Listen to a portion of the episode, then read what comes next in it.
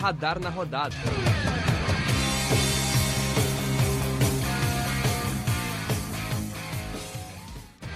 Bom dia, boa tarde, boa noite para você que nos acompanha aqui no Radar Esportivo. Meu nome é João Gabriel e está começando o Radar na Rodada 24 nesta segunda-feira, ou quando você estiver ouvindo. Eu estou aqui na edição de hoje acompanhado pelo André e pelo Lucas. Vocês podem se apresentar primeiro aí o André por ordem alfabética. Fala João, fala Lucas, tudo bem pessoal? Rodada importante para o Grêmio, que teve a segunda vitória consecutiva uma rodada também muito boa para o Inter, que conseguiu um empatezinho na Vila Belmiro, que é um lugar que normalmente os gaúchos não marcam ponto. E aí, André, e aí, João, mais uma vez aqui para falar bastante de futebol gaúcho em todas as divisões nacionais e também a segunda divisão do nosso querido estadual. É isso, é isso. Vamos começar aqui é, pela Série A, vamos descendo as divisões a gente teve, como vocês comentaram, né? A vitória do Grêmio. O Grêmio jogou no sábado, dia 21, pegou o Bahia em Porto Alegre e venceu por 2 a 0 Gols de Borja e Diego Souza aos 50 do segundo tempo. Conseguiu finalmente se aproximar da saída da zona de rebaixamento, né, André? Verdade, foi uma vitória importante que contou com a melhor partida em muito tempo do Lucas Silva, que é um jogador criticado pela torcida, que ele teve até uma, um bom desempenho Uh, teve dois gols de centroavantes, e o Grêmio tem muita dificuldade de fazer gol nesse campeonato brasileiro, visto que é um dos piores ataques. Borja, no, no início do segundo tempo, fez um gol de cabeça, e o Diego Souza, no final uh, do segundo tempo, conseguiu, numa uma jogada de força, uh, entrar área dentro com a bola e deslocar o goleiro e, e ampliar o placar. Eu acho que além dessa da vitória, fica também uma questão de anímica para o Grêmio que o Grêmio está apenas dois, três pontos de sair da zona de rebaixamento e é uma coisa que era impensável há duas rodadas atrás. O Grêmio estava sempre marcando passo em casa e uma vitória como essa contra o Bahia, que é um time complicado de jogar, fez muito bem para o time do Filipão. E agora possivelmente vai ter a volta do Ferreira e o acréscimo do Campaz, então o Grêmio pode mudar de figura e tentar se sair da zona de rebaixamento e tentar até beliscar um meio de tabela. Complementando o que o André uh, falou, a gente tinha tratado aqui no podcast algumas quatro, cinco edições atrás, que essa sequência era de extrema importância para o tricolor gaúcho, né? O Grêmio enfrentou Chapecoense, São Paulo em uma fase, Cuiabá e Bahia em sequência. A gente já havia comentado que daqui tinham que ser pelo menos 9 pontos se o Grêmio sonhava em sair da zona de rebaixamento. 12 seria talvez o ideal, ou 10, mas 9 era obrigação caso o Grêmio quisesse sair da zona de rebaixamento. E esses 9 pontos foram feitos. Uma vitória contra a Chapecoense, uma vitória contra o Cuiabá e uma vitória contra o Bahia. Essa semana, de extrema importância, 6 pontos em 6 disputados contra o Cuiabá. No meio da semana, em Cuiabá, em jogo atrasado lá do início do campeonato, e o Grêmio no final de semana batendo o Bahia por 2 a 0. A recuperação começa bem, mas foi de certa forma na semana mais tranquila que o Grêmio tinha no campeonato até aqui. Daqui para frente o Grêmio tem que manter uh, os bons resultados, mas tem que se levar em consideração também que foram vitórias contra times que lutam contra o Grêmio na tabela ali pela zona de rebaixamento, João. É isso, mas é, o que você você, Lucas e André, os dois, o que, que vocês acham que mudou do Grêmio para conseguir engatar essa sequência de vitórias, né? Que começa aí ser. Não uma sequência exatamente, mas começa a ser projetada essa sequência, porque a última derrota do Grêmio foi contra o São Paulo, as duas últimas foram contra São Paulo e Bragantino, que são times é, tecnicamente com elencos até melhores, né? Mas o dever de casa o Grêmio vem fazendo. O que vocês acham que mudou? Aliás, principalmente depois da chegada do Borja, né? Que já fez três gols. E já dá para projetar um confronto mais equilibrado contra o Flamengo na Copa do Brasil, já que antes a gente esperava que seria muito desequilibrado? Eu acho que o que mudou no Grêmio foi a questão de organização. O Grêmio estava muito bagunçado. Os jogadores não sabiam que função tinham que fazer. Agora o Filipão conseguiu organizar o time, conseguiu uh, deliberar as funções, conseguiu fazer com que o Rafinha, que antes era arquivado, muitas vezes nem entrava uh, como substituto do Wanderson, virou peça importante. O, o próprio Douglas Costa teve um acréscimo na questão física, claro, a gente sabe que o Douglas Costa é diferenciado, é um jogador que em condições normais é titular do Bayern de Munique como ele já foi, Mas a questão de organização foi o que mudou o Grêmio. Na questão contra o Flamengo, eu acredito que mesmo assim o Grêmio estando organizado, o Grêmio com ânimo melhorado, revigorado, o Grêmio não tem muitas chances contra o Flamengo. Não porque o Flamengo é imbatível, a gente sabe que o Flamengo é imbatível. O próprio Inter ganhou do, do Flamengo no Maracanã, a gente sabe que foi 4 a 0 foi uma coisa muito, muito fora da curva. Mas eu acredito que o Flamengo passa. Não tão fácil como seria do, duas ou três semanas atrás. Mas eu ainda vejo o Flamengo um pouco na frente. Acompanho o relator, o André. Eu acredito que, apesar da mudança de ânimo, o Flamengo é franco favorito ao confronto. O Flamengo que ainda disputa as três competições, brigando nas três frentes. Uh, uma equipe bem mais organizada há um tempo do que o Grêmio. O Grêmio se organizou agora, tem esse ânimo renovado. O Flamengo vai propor o jogo tanto em Porto Alegre quanto no Rio. Uh, eu não tenho a menor dúvida disso. O Grêmio vai vir com um time para tentar ganhar numa bola, porque sabe que na técnica não vai rolar. O Flamengo é muito favorito. Talvez não tanto quanto essas vitórias do Grêmio, o empate mesmo do Flamengo com o Ceará. Claro que era um time muito muito misto, a derrota para o Internacional, mas mesmo assim o Flamengo é favorito, tem mais time, uh, tá jogando mais bola e também é bem mais organizado até aqui, João. Bom, agora passando para o lado vermelho de Porto Alegre, a gente tem o Inter, que visitou o Santos na Vila Belmiro e conseguiu arranjar um empate por 2 a 2 né? Saiu ganhando com o um gol do Gabriel Mercado, que foi um dos reforços do Inter nessa janela. Tomou a virada com o gol de Gabriel Pirani e Matson. O Santos começou a propor o jogo, começou a criar mais chances. E o Yuri Alberto, já quase no apagar das luzes, aos 43 do segundo tempo, empatou novamente. O Yuri Alberto, que já é carrasco do Fernando Diniz. A gente pode analisar desse Inter que volta a fazer bons jogos, né? Fez um jogo excelente no último domingo contra o Fluminense, ganhou de 4 a 2 Já são é, três jogos que o Inter faz muito acima do que estava fazendo antes, né? Um 4 a 0 um 4 a 2 e agora esse 2 a 2 lá em Santos, onde não é nem um pouco fácil de jogar. É, Lucas, o que, que, você tem para comentar desse Inter? O que, que vem mudando e dá para projetar alguma coisa a mais pro Inter na temporada? Brigar por uma Libertadores, quem sabe? Olha, João, acredito que o principal, assim como o Grêmio, foi encontrar essa organização dentro do campo. O Inter se organizou um pouco melhor, consegue trabalhar melhor seus contra-ataques criar mais oportunidades de gol e sim chutar a gol. O Inter não chutava bem a gol antes e agora consegue finalizar com mais perigo, tá melhorando nesse quesito e isso tá fazendo com que o Inter tenha uh, inúmeros gols marcados. Contra o Flamengo mesmo foram cinco bolas chutadas a gol, quatro entraram. Contra o Fluminense foram quatro gols. O Inter tá finalizando bem a gol e acredito que isso foi a, a grande mudança. Quanto ao empate de 2 a 2 com o Santos, empate importante fora de casa, a gente sabe que é difícil jogar na Vila Belmiro, o Santos que atacou bem também, uh, conseguiu dois, dois gols com bolas batendo na trave uh, antes de entrar. Um bom jogo, foi bem disputado do Inter e Santos. Os dois times tiveram oportunidades para chegar a vencer a partida. E sim, eu acredito que o Internacional pode brigar ainda por vagas na Libertadores, até porque a tabela ainda está muito embolada. Se a gente for ver do quinto colocado até o décimo quinto são 10 pontos e a gente tem um turno inteiro pela frente. Então, acredito que sim, o Internacional tem muito potencial para brigar pela, por, por uma vaga na Libertadores ainda. Eu vejo o Internacional numa evolução muito por conta da organização, como eu havia falado no Grêmio. O Diego Aguirre priorizou o seu melhor jogador de meio campo, que é o Edenilson. Liberou ele das funções defensivas. O Rodrigo Lindoso e o Rodrigo Dourado, eles como são dois primeiros volantes, eles costumam marcar mais, já deixando essa função para o Edenilson só atacar. Então o Edenilson tem um papel muito importante nessa, nessa melhora do Inter, visto que o Edenilson é um dos artilheiros do campeonato, com oito gols, e também ontem, depois de, uma, de um belo lançamento do Dourado, foi ele que escorou a bola para o Yuri Alberto fazer o gol. Então, além da questão uh, do Edenilson, eu vejo que o Yuri Alberto também é uma peça muito fundamental no Inter. Ontem ele até teve o auxílio do Guerreiro durante o final, final do, do, segundo tempo, poucos minutos, acho que no máximo 20 minutos.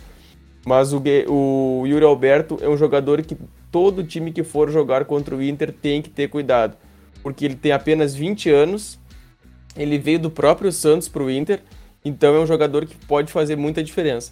Na questão de tabela, eu acho que o Inter briga por uma vaga direta na Libertadores, visto que possivelmente a gente vai ter seis vagas diretas para Libertadores, já que tem quatro, três dos quatro times da Libertadores estão na, na parte de cima da tabela, então vai abrir mais vagas. Eu acho que o Inter pode muito bem conseguir uma delas. Bom, agora saindo um pouco de Porto Alegre e indo para Caxias, a gente também teve o Juventude, né? O Juventude conseguiu um resultado importantíssimo já que a gente sabe que a realidade do Juventude desde o início do campeonato seria brigar contra o rebaixamento. Pensando nessa realidade, é um resultado extremamente importante que foi o empate que eles conseguiram contra o Fortaleza, que é um dos líderes do campeonato. Fortaleza atualmente está na terceira colocação com 32 pontos. O Fortaleza saiu na frente com um gol de escanteio, o Marcelo Benevenuto, que é um zagueiro alto, né? Fez o gol que abriu o placar. E já no segundo tempo, o Ricardo Bueno empatou o Fortaleza ainda teve um pênalti desperdiçado do Bruno Melo e o Juventude conseguiu esse empate importantíssimo. É, André Lucas, o que a gente pode analisar do Ju, que é um time que vem fazendo jogos bons contra times grandes, né? Às vezes meio inconstante, às vezes desperdiça pontos que deveria ganhar, mas vem, dado, vem dando dor de cabeça, assim, para os times da ponta da tabela, né? Uh, eu acho que o Fortaleza uh, também é um time muito difícil de ser enfrentado, mas o Juventude conseguiu Uh, um empate, claro, que a gente sabe que em casa deve se manter o. fazer os três pontos, deve se manter o praxe que é ganhar em casa, mas o Juventude está muito irregular. O Juventude tem dificuldade em jogar, em fazer duas ou três partidas consecutivas bem. O, Ju, o Juventude saiu para jogar contra o Bragantino na última rodada, conseguiu uma vitória importante que eu acho que ninguém esperava. E em casa agora ele poderia ter ganho o jogo. A gente sabe o Fortaleza uh, goleou o Inter no início do campeonato, está bem colocado mas elenco por elenco, o Fortaleza é um pouquinho superior ao Juventude, não tem muita diferença nesse quesito. Eu acredito que foi um ponto importantíssimo, mas antes de falar do jogo, eu queria destacar a brilhante movimentação de mercado que fez o Juventude após a saída do Matheus Peixoto para a Ucrânia. Uh, o Juventude foi ao Operário na Série B e contratou o Ricardo Bueno, que era um dos artilheiros da Série B o, um camisa 9 que vem fazendo a mesma função do Matheus Peixoto e finalizando bastante, inclusive já marcou o seu primeiro gol ontem diante do Fortaleza.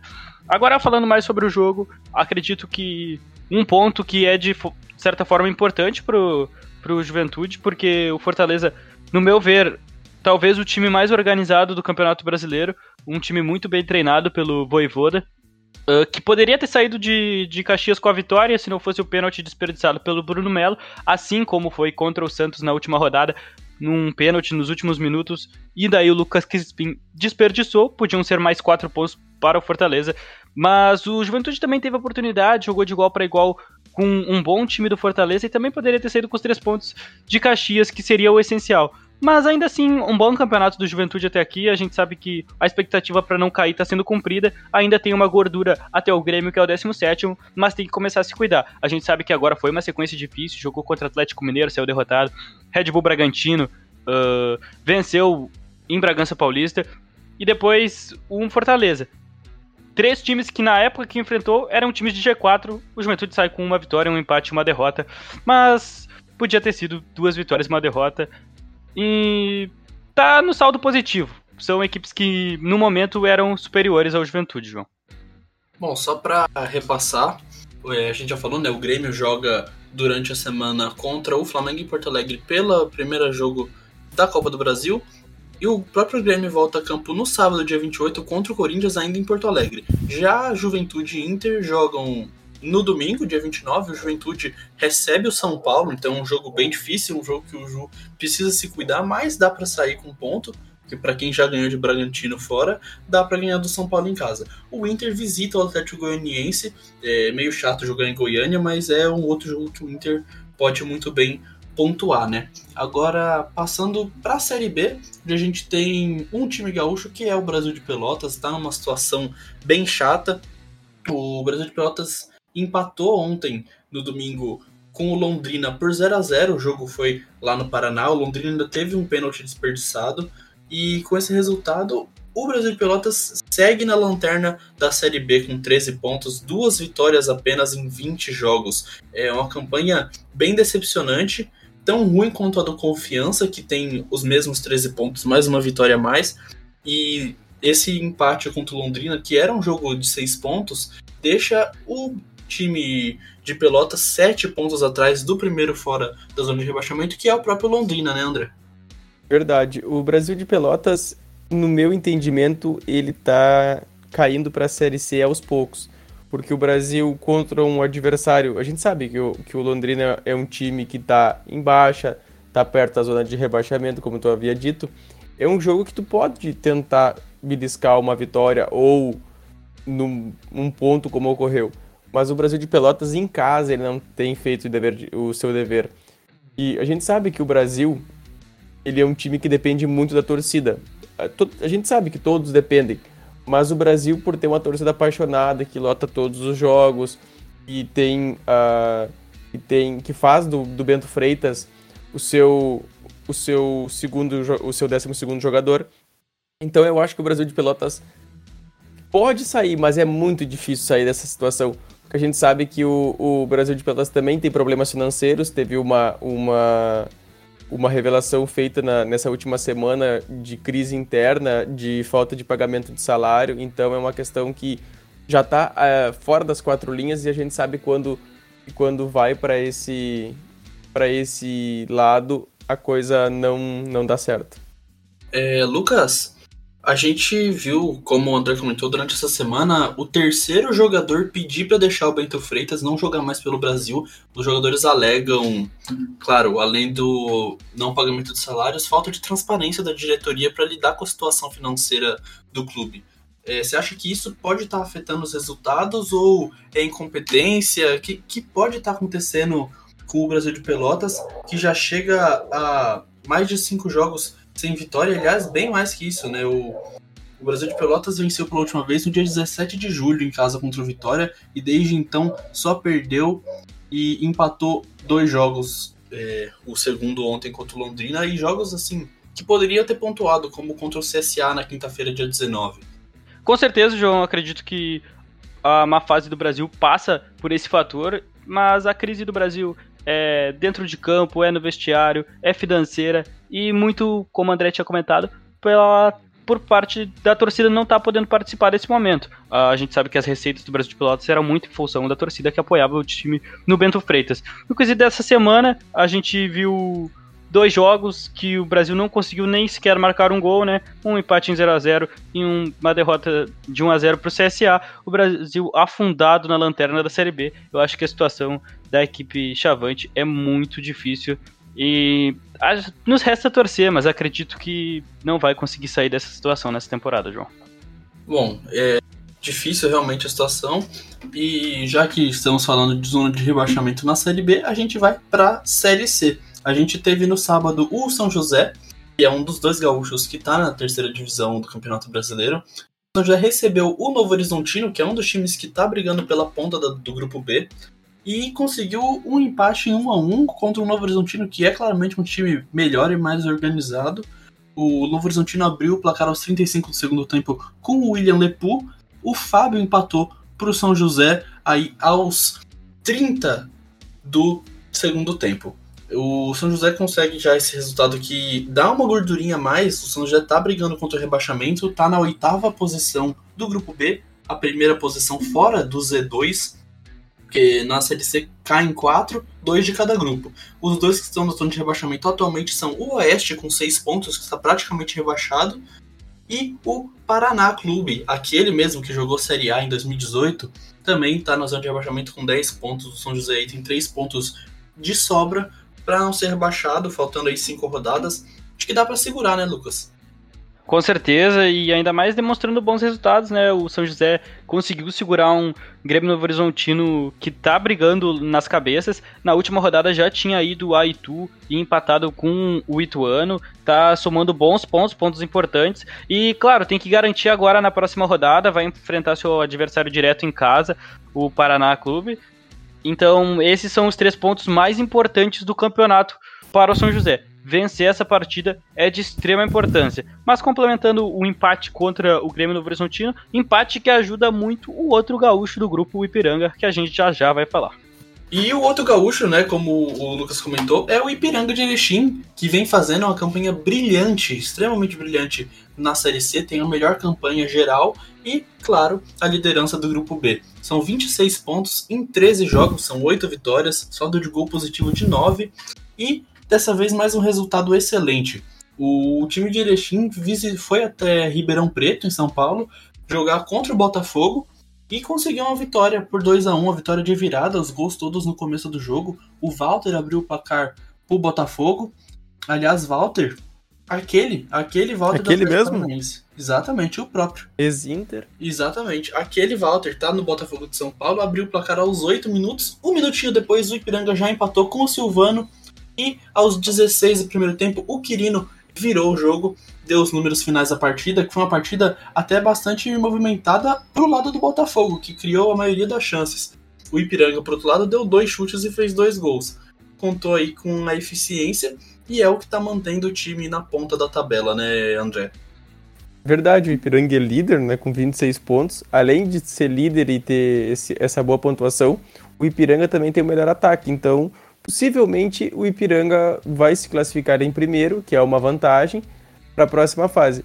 E a gente torce para o Ipiranga, que está há, há, um bom tempo já na Série C, para ele se classificar para a Série B, para a gente também ter um representante gaúcho, visto que, pelo menos a gente acredita que o Brasil não vai permanecer, para a gente ter um, um, representante gaúcho que é sempre bom a, a divulgação e a, e a comunidade de, de, de Erechim também é muito, muito fanática por futebol. É exatamente isso. Agora a gente desce mais um degrau no Campeonato Brasileiro e chegamos à Série D, a movimentadíssima Série D, que, como eu sempre brinco, é puro suco de Brasil. A gente teve um confronto gaúcho, sim, nesse fim de semana. A gente teve o Esportivo Bento Gonçalves recebendo o Aimoré e o Esportivo saiu com a vitória 2 a 1 Abriu o placar aos 5 minutos do primeiro tempo com o Batista, tomou um empate aos 45 com o Araújo e Juninho Tardelli desempatou o jogo, já no apagar das luzes, aos 42 do segundo tempo. O esportivo consegue essa vitória importante que coloca eles na zona de classificação à próxima fase, André. Verdade, o Juninho Tardelli, para quem não sabe, é irmão do Diego Tardelli, que há pouco foi anunciado como reforço do Santos. O esportivo também vem muito bem, porque o esportivo teve a segunda vitória consecutiva e agora passa a, a integrar a, a zona de classificação com 15 pontos, terceiro colocado. Então, o que o, antes o Caxias estava fazendo uma boa campanha, o Caxias decaiu, como a gente vai falar na sequência, e o Esportivo tomou esse lugar.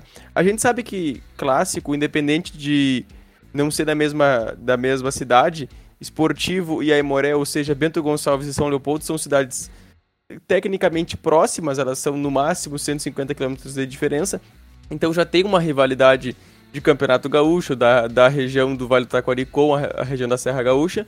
Então é um jogo dificílimo. Foi um jogo dificílimo para o esportivo.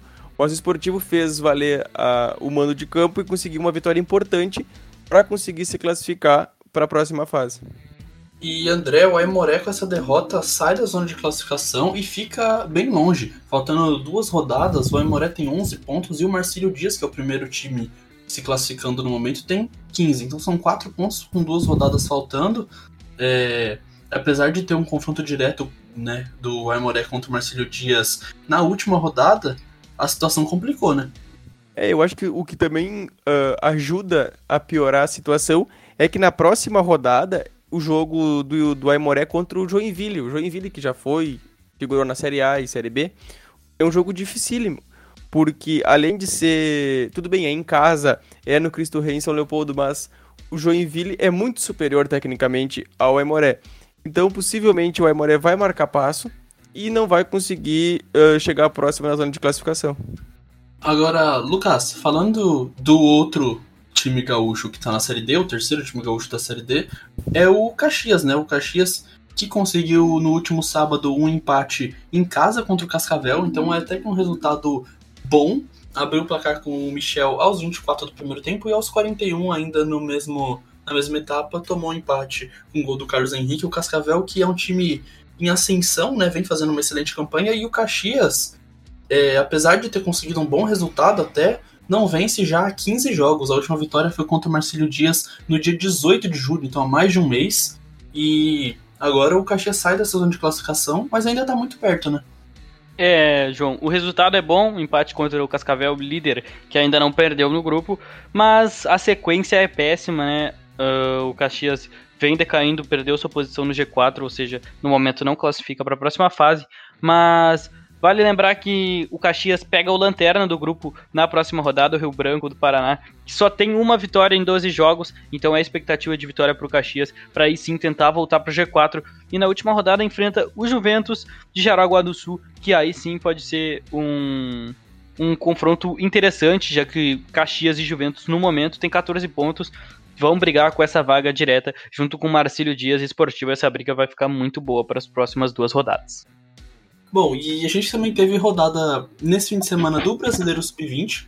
O Grêmio Sub-20 empatou com o Cruzeiro em 3 a 3 lá em BH. Foi um jogaço, a gente teve gol do, dois gols do Vitor Leque para abrir o placar para o Cruzeiro. O Grêmio diminuiu ainda no primeiro tempo. No segundo, o Cruzeiro chegou a fazer o 3 a 1 mas o Grêmio diminuiu na metade do segundo tempo com o Gabriel Silva e o Léo Oliveira empatou já nos acréscimos 3 a 3 um jogaço e o Grêmio aí segue na briga pela zona de classificação. No lado vermelho de Porto Alegre, o, não foi um resultado tão bom. O Inter recebeu a Chapecoense em Porto Alegre, no Sesc Campestre, e acabou sendo derrotado por 3 a 2 O Inter, com esse resultado, fica fora da zona de classificação ainda, por enquanto, apesar de ainda ter mais sete rodadas, mas já começa a se distanciar um pouco do G8. E a Chape também já não estava brigando tanto, mas encosta no Inter e pode até virar uma briga direta pela classificação à próxima fase. Bom, a gente também teve, virando um pouco a chave, as quartas de final do Brasileirão Feminino. A gente teve o um jogo de volta e começando pelo Inter, teve uma história sensacional de remontada. Depois delas serem derrotadas em Porto Alegre por 2 a 1 contra o São Paulo, elas vieram até o estádio do Morumbi nesse fim de semana e conseguiram um 3 a 1 com um gol aos 48 do segundo tempo da Xaxá, que classificou o Inter para a semifinal do Campeonato Brasileiro Feminino. Quase que tivemos, aliás, um Grenal, né? Mas depois a gente fala disso. É... Vocês viram desse, dessa remontada sensacional das meninas do Inter? Um jogo que tava com cara de pênaltis e do nada sai um gol, né? É, o Inter numa reação espetacular, né? Após perder em casa, não era muito esperado que o Inter conseguisse essa virada, mas de fato incrível. Agora o Inter enfrenta o Palmeiras na semifinal, que acabou goleando o Grêmio e São Paulo. O Grêmio também conseguiu até sair num 1 a 1 lá em São Paulo, podia ter conseguido sair com a classificação, mas no segundo tempo o Palmeiras veio muito forte e passou por cima do Grêmio, João. Pois é, né, André? E o Grêmio contrariando o Inter, que conseguiu uma remontada, o Grêmio tomou uma pior ainda, né? O Grêmio tinha conseguido a vitória em Porto Alegre lá por 2 a 1 e foi até São Paulo jogando no Allianz Parque, desse jogo que inclusive teve transmissão da Band. É, tomou uma goleada, uma sonora goleada, né? E ficou fora. Perdemos a chance de ter um Grenal feminino na semifinal, né? Verdade, seria histórico ter um Grenal nas semifinais do Campeonato Brasileiro Feminino. O Grêmio conseguiu fazer o seu dever de casa, ganhar em casa e levar um bom resultado para São Paulo conseguiu terminar o primeiro tempo e ir para o intervalo com um empate, que era um resultado que classificava o time gremista, mas no final, no, durante todo o segundo tempo, o Grêmio não jogou bem. O Palmeiras tomou conta do jogo e acabou marcando mais três vezes, o que resultou no 4 a 1 Foi uma goleada, uh, no meu ver, merecida. Infelizmente, as gurias do Grêmio não vão conseguir ir, ir adiante fizeram uma bela campanha e gera expectativa também para o ano seguinte, que agora vai possivelmente a equipe vai acrescentar alguns reforços e vai conseguir melhorar o seu desempenho na próxima temporada. Bom, agora saindo um pouco do futebol nacional e indo para o futebol gaúcho, a gente também teve rodada, tanto no meio de semana quanto no final de semana, da divisão de acesso, né? Onde o nosso querido Inter de Santa Maria está disputando tá brigando novamente pelo acesso e tá no G4 que classifica os times para o mata-mata, né? Bom, é, a gente teve a rodada no meio de semana, onde o Inter SM foi até Santa Cruz do Sul e no Estádio dos Eucaliptos perdeu de 1 a 0 por Avenida. E foi um resultado até que justo, a Avenida conseguiu criar as melhores chances, mas o Inter SM tentou, tentou e não conseguiu chegar ao empate, saiu derrotado. O Avenida que, aliás, tem um time melhor, né? Então acho que não é, não foi um resultado tão ruim assim, se a gente parar pra pensar, né, André?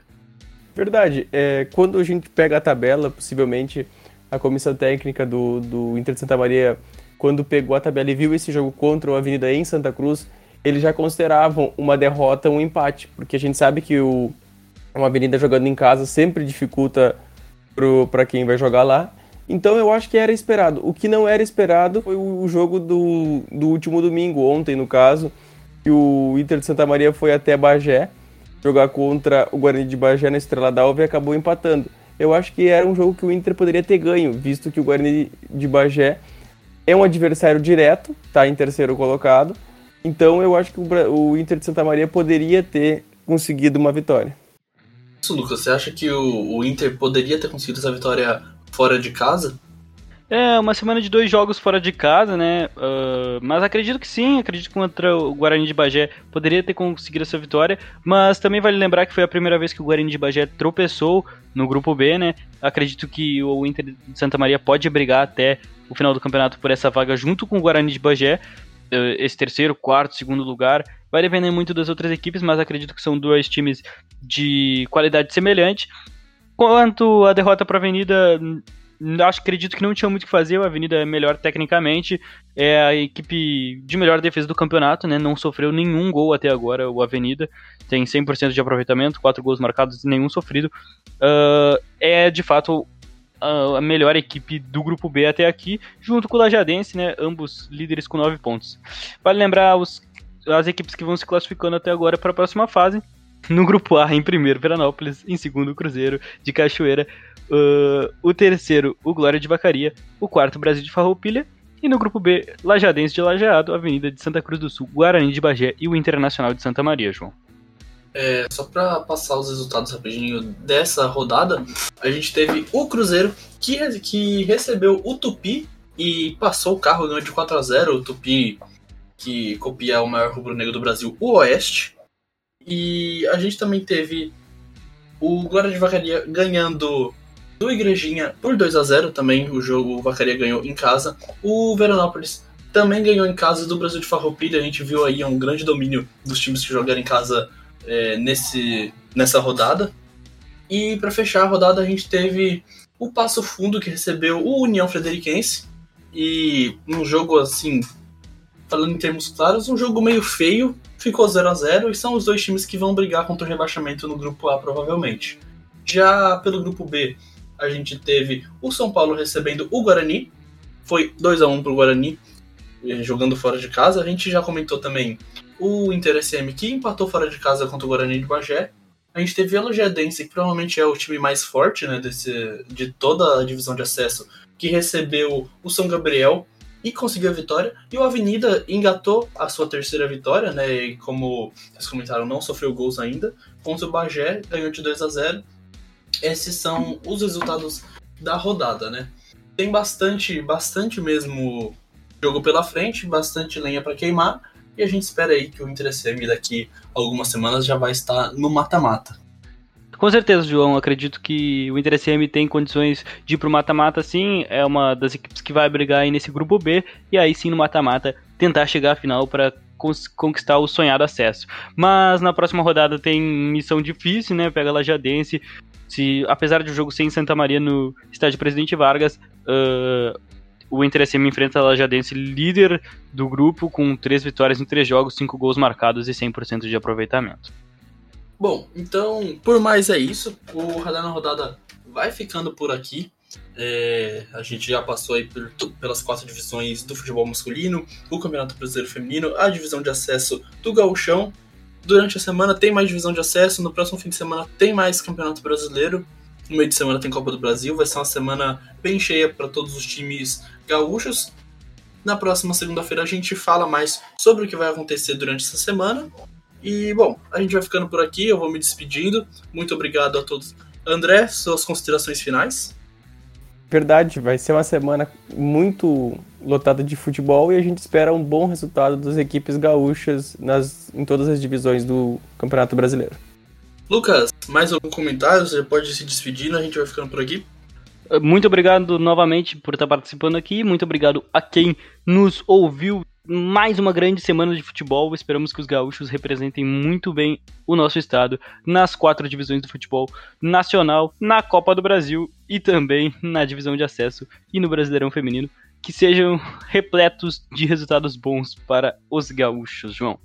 Exatamente isso. Então, repetindo, a gente vai ficando por aqui. Lembrando que quem quiser acompanhar mais sobre o radar, é só acessar nossas páginas no seu tocador de podcasts favoritos, no Twitter e no Instagram. A gente tá nessas redes sociais também, colocando informação sobre o futebol gaúcho e nacional semanalmente e diariamente. A gente também tá fazendo.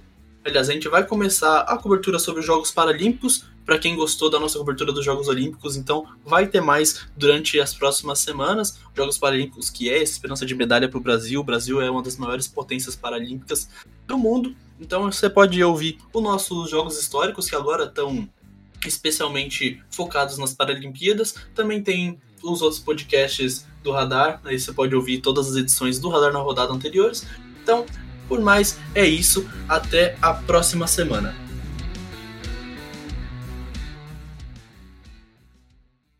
Fechou. Feito brick. Algum de vocês já ficou de Chiquinho? Não. Também. Eu nunca não faço fiquei, menor não.